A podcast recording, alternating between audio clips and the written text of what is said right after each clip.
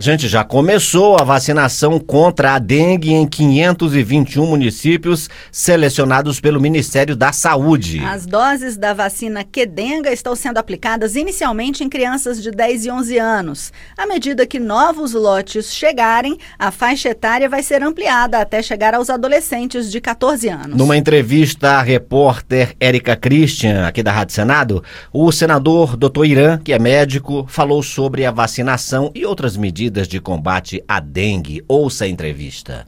Senador, começa a vacinação de crianças em muitos estados do país é, em relação à dengue, mas a ministra deixou claro que a vacina não resolve. Veja bem, primeiro nós temos que abordar do ponto de vista técnico. A vacina ela, ela tem um, um determinado período para gerar imunidade, né? E nesse período nós estamos tendo uma alta transmissibilidade de dengue, não só aqui em Brasília, como em vários lugares do nosso país. O Aedes aegypti, o mosquitinho transmissor, ele é um mosquito diferente é, do anófeles que transmite a malária, que o anófeles fica na beira dos rios, faz o seu repasto aí de manhã cedo e à noite, e quando as pessoas vão lá pescar ou vão se, é, tomar banho nos rios e garapés da Amazônia, terminam se contaminando. Olha só a diferença. Aquele está lá na beira do rio. O mosquito o Aedes aegypti, que é o transmissor da dengue, ele é um mosquito intradomiciliar. Ele vive ali no domicílio e no peridomicílio. Ele vive nos vasinhos de planta, é, nos utensílios que a gente joga fora e deixa acumulando água nos nossos quintais. É, enfim, se a gente não tiver uma mobilização da comunidade para manipular adequadamente o nosso lixo, a gente vai estar tá gerando criadouros do inseto dentro das nossas casas.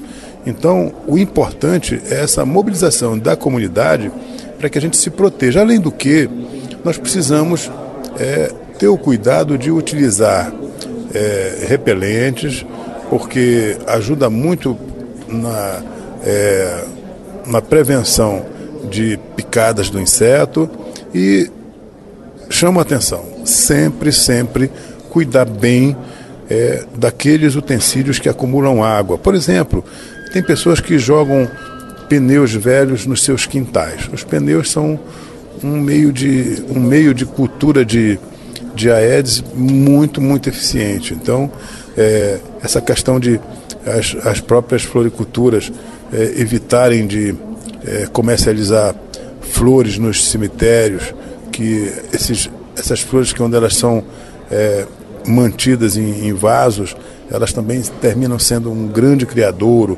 Quer dizer, tradicionalmente, os próprios cemitérios já são grandes criadores de Aedes aegypti. Então, todas essas questões devem ser colocadas em prática, porque só assim, é, juntamente com a imunização, com a vacinação, nós vamos diminuir é, a questão da transmissão de dengue no nosso país. E o importante é procurar o auxílio médico, não se medicar em casa, até porque a dengue você não pode tomar qualquer tipo de é, antitérmico. É, não pode. Você não pode, você não pode usar ácido acetil salicídico, AS, por exemplo. Você não pode por quê? Porque é, a dengue ela já diminui suas plaquetas, já deixa você muito suscetível a ter é, processos hemorrágicos, principalmente na dengue hemorrágica. Então, se você usa ácido acetilsalicílico que inibe a agregação plaquetária, você vai estar mais suscetível a ter hemorragias, não é? Então, você tem que usar antitérmicos e assintomáticos sob orientação médica, estritamente sob orientação médica, mas evitar usar AS, que realmente é uma, uma contraindicação formal. Então, o médico vai é, pela sua experiência o conhecimento, ele vai é, fazer as prescrições mais adequadas. Hidratar bastante o paciente, fazer os cuidados gerais e também fazer uma avaliação bioquímica permanente, porque às vezes com uma queda de plaqueta muito grande, o paciente termina por ter necessidade de fazer internação.